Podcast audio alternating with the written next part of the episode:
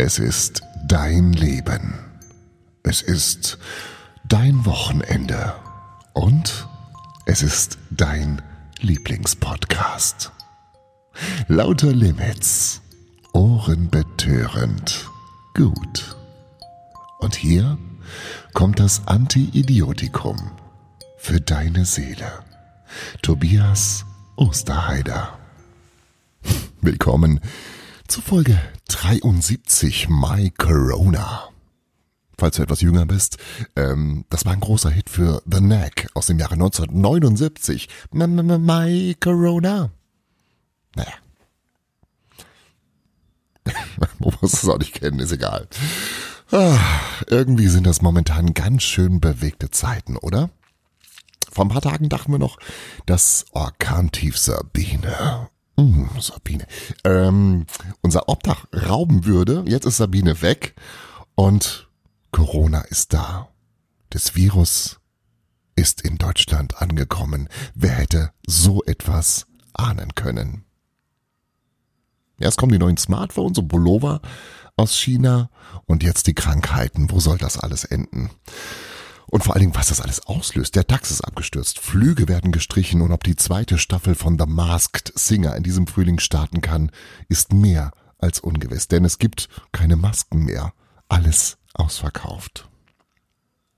Experten bezweifeln, also manche Experten bezweifeln, ob diese einmal äh, Mund- und, und Gesichtsmasken überhaupt eine signifikante Wirkung gegenüber Viren haben, aber egal ein Vorteil hat es, die meisten der Maskenträger sehen mit Maske deutlich besser aus als ohne Maske. Ne? Und da dachte man, Mittwoch ist alles vorbei, von wegen, es geht gerade erst los. Ich meine, ist dir schon mal aufgefallen, dass das Wort Corona, das sich ja eigentlich von einem, von einer bei der Sonnenfinsternis sichtbaren Strahlenkranz um die Sonne ableitet, eine verblüffende Ähnlichkeit mit dem Wort Corona hat? Wikipedia sagt, ein Corona ist ein Beamter, der bei Katastrophenfällen die Identität und die Todesursache Verstorbener feststellt. Ey, man muss einfach nur die Zeichen zu deuten wissen. Und jetzt stehen die Zeichen auf Kultur. Der Februar geht seinem verdienten Ende entgegen und hinterlässt ein literarisches Werk. Hier ist Lesen ist Denken mit einem fremden Gehirn. Und hier kommt ein neuer Denkanstoß. Die Buchempfehlung des Monats. Hello, hello. Das Buch, das ich im Februar empfehlen möchte, ist ein kleines, ein fast unscheinbares, nur wenige Seiten umfassendes Schriftstück von George Saunders. Der wiederum ist ein bekannter amerikanischer Schriftsteller und Professor an der Universität von Syracuse. Und dort hat er im Jahre 2013 eine Rede auf der Abschlussfeier seiner Studenten gehalten. Er wollte ihnen kurz und prägnant mitgeben, auf was es im Leben wirklich ankommt. Und er muss es wissen, denn er war zu diesem Zeitpunkt bereits 55 Jahre alt. Seine Rede wurde im Anschluss als Buch veröffentlicht und innerhalb kürzester Zeit millionenfach gelesen. Es heißt, herzlichen Glückwunsch übrigens. Ein paar Gedanken zur Güte. Und hier ist ein kleiner Ausschnitt. Aber es gibt etwas, was mir wirklich leid tut. Ich war in der siebten, als ein neues Kind in unsere Klasse kam. Zum Schutz des Persönlichkeitsrechts soll sie im Rahmen dieser Rede Ellen heißen. Ellen war klein und schüchtern. Sie trug eine blaue Hornbrille, wie sie damals nur Omas trugen. Wenn sie nervös war, also eigentlich immer, hatte sie die Angewohnheit, eine Haarsträhne in den Mund zu nehmen und darauf herumzukauen. Sie kam also in unsere Schule und wohnte in unserem Viertel und wurde die meiste Zeit ignoriert, manchmal auch geärgert. Schmecken dir deine Haare? Solche Sprüche. Ich sah, dass sie das verletzte. Ich erinnere mich noch gut daran, wie sie nach so einer Beleidigung aussah. Den Blick gesenkt, irgendwie niedergeschmettert, so als ob sie, nachdem man ihr gerade ihren Platz zugewiesen hatte, mit aller Kraft versuchte, sich in Luft aufzulösen. Nach einer Weile trottete sie schließlich von dannen, die Haarsträhne immer noch im Mund. Ich stelle mir vor, wie ihre Mutter zu Hause nach der Schule sowas fragte wie, wie war's heute, Schatz? Und sie sagte, oh, gut. Und ihre Mutter fragte, hast du neue Freunde gefunden? Und sie darauf, ja klar, viele. Manchmal sah ich sie, wie sie allein in ihrem Vorgarten stand, so, als ob sie Angst hätte, ihn zu verlassen. Und dann zog sie weg. Das war's. Ohne tragisches Ende, ohne große Abschiedsschikane. Den einen Tag war sie da, am nächsten nicht mehr. Ende der Geschichte. Ein paar Gedanken zur Güte von George Saunders. Güte. Ein zumindest für mich anfangs eher ungewöhnlicher, hm, altmodischer Begriff. Güte. Gütiger Gott. Ach du meine Güte. Güteklasse. Also habe ich mal gegoogelt und Folgendes erfahren. Unter Güte versteht man eine freundliche, wohlwollende und nachsichtige Einstellung gegenüber anderen.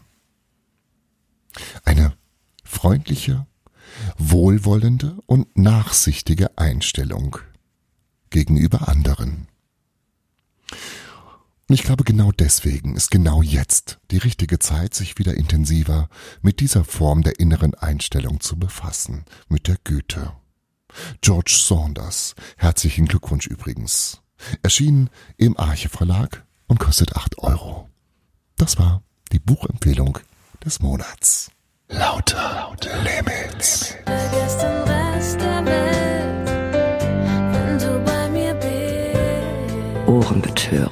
gut. Lauter Limits. Es war einmal Es war einmal.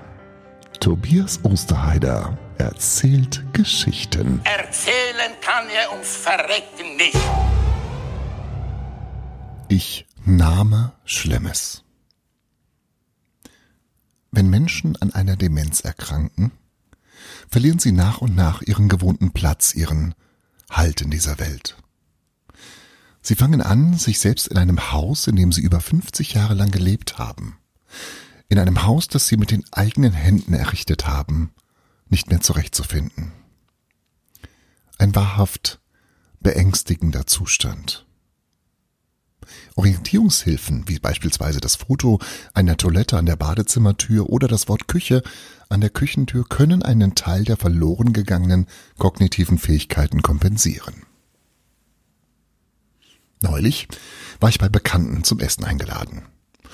Es gab ein leckeres Wildgulasch und anschließend eine, naja, etwas interessante Nachspeise. Es war ein angenehmer und kurzweiliger Abend, und während ich so am Tisch saß, streifte mein Blick in das im skandinavischen Stil eingerichtete Wohnzimmer und blieb wie klebriger Teer an einer aus vier Teilen bestehenden Buchstabenkombination haften. E, H, M und O. Diese vier Lettern, offenbar waren sie aus Beton gegossen, bildeten das Wort Home. Home. Zuhause. Heim. Heimat.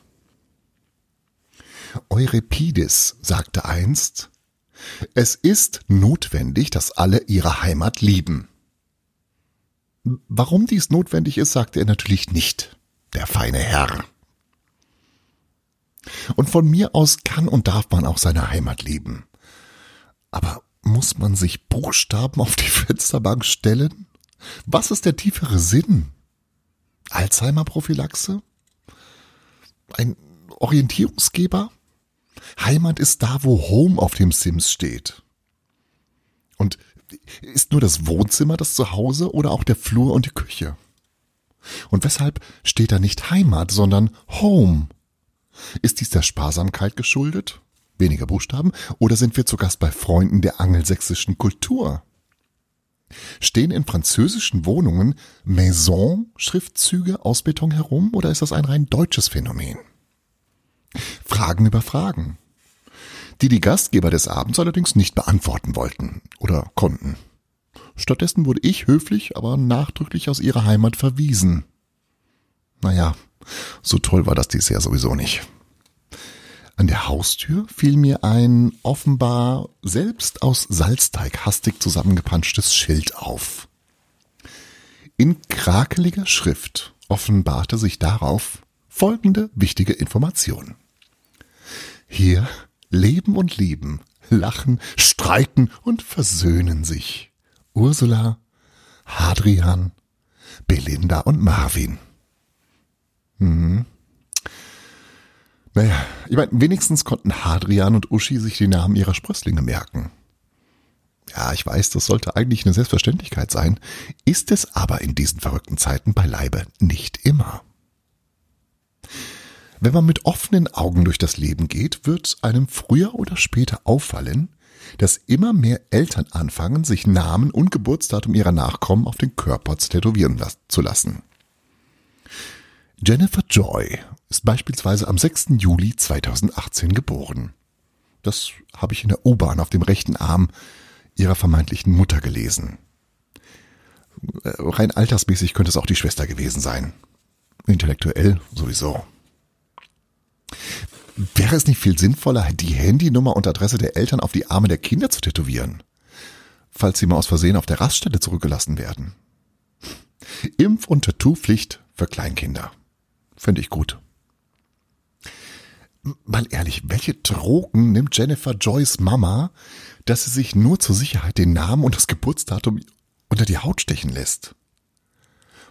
Vielleicht eine Mischung aus Crack und Liquid Ecstasy. Liquid Crackstasy. Ich frage mich, welche wichtigen Infos stehen da noch so auf ihrem Körper herum? Nach dem Pinkeln Hände waschen. Oder Geschlechtsverkehr kann schwanger machen und wenn er noch so kurz ist. Manche Personen versuchen Aspekte ihrer schillernden Persönlichkeit mit Hilfe von Tätowierung auszudrücken. Ein Freund von mir hat sich eine Shisha auf den Oberarm malen lassen. Jetzt bin ich froh, dass er nicht Zigaretten raucht. Ähm, jetzt läuft er meistens nicht mit freiem Oberkörper rum, was für uns beide besser so ist, sondern mit Polohemden. Und diese verdecken nun einen Teil des Motivs, also der Shisha, so dass nur noch Fragmente sichtbar sind. In diesem Fall der Schlauch der Wasserpfeife. Und immer wieder, wenn ich das sehe, ertappe ich mich bei der Frage, warum lässt er sich einen Regenwurm auf den Arm tätowieren? Schön sind auch Autoaufkleber.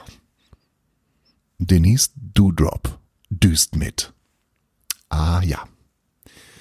Was soll ich mit dieser Information anfangen? Okay, wahrscheinlich ist die minderjährige Mitfahrerin das vierte Kind des Elternpaares, der sogenannte D-Wurf. Hundezüchter wissen, was ich meine. Außerdem scheint den stolzen Eltern jeglicher Sinn für Sprachästhetik abhanden kommen zu sein. Aber sie sind stolz, sich reproduziert zu haben, sonst würden ja diesen Aufkleber nicht aufs Auto kleben. Vielleicht ist es aber auch nur eine hilfreiche Auskunft für Rettungskräfte, falls der Fiat Multipla sich mal äh, sich infolge eines falsch, falsch kalkulierten Überholvorgangs um einen Baum wickelt und man sich fragt, wer ist denn da alles mitgefahren? Dann kann man dann rufen. Dennis, du doch, bist du da irgendwo? Ah, was auch schön ist, sind Wandtattoos. Aufkleber, die, wo man sich auf die Raufasertapete klebt damit man seinen inneren Überzeugungen Ausdruck verleihen kann. Da stehen dann in schnörkeliger Schrift überraschende Weisheiten, zum Beispiel folgendes. Achtung, pathetische Stimme. Vergangenheit ist Geschichte. Die Zukunft ein Geheimnis.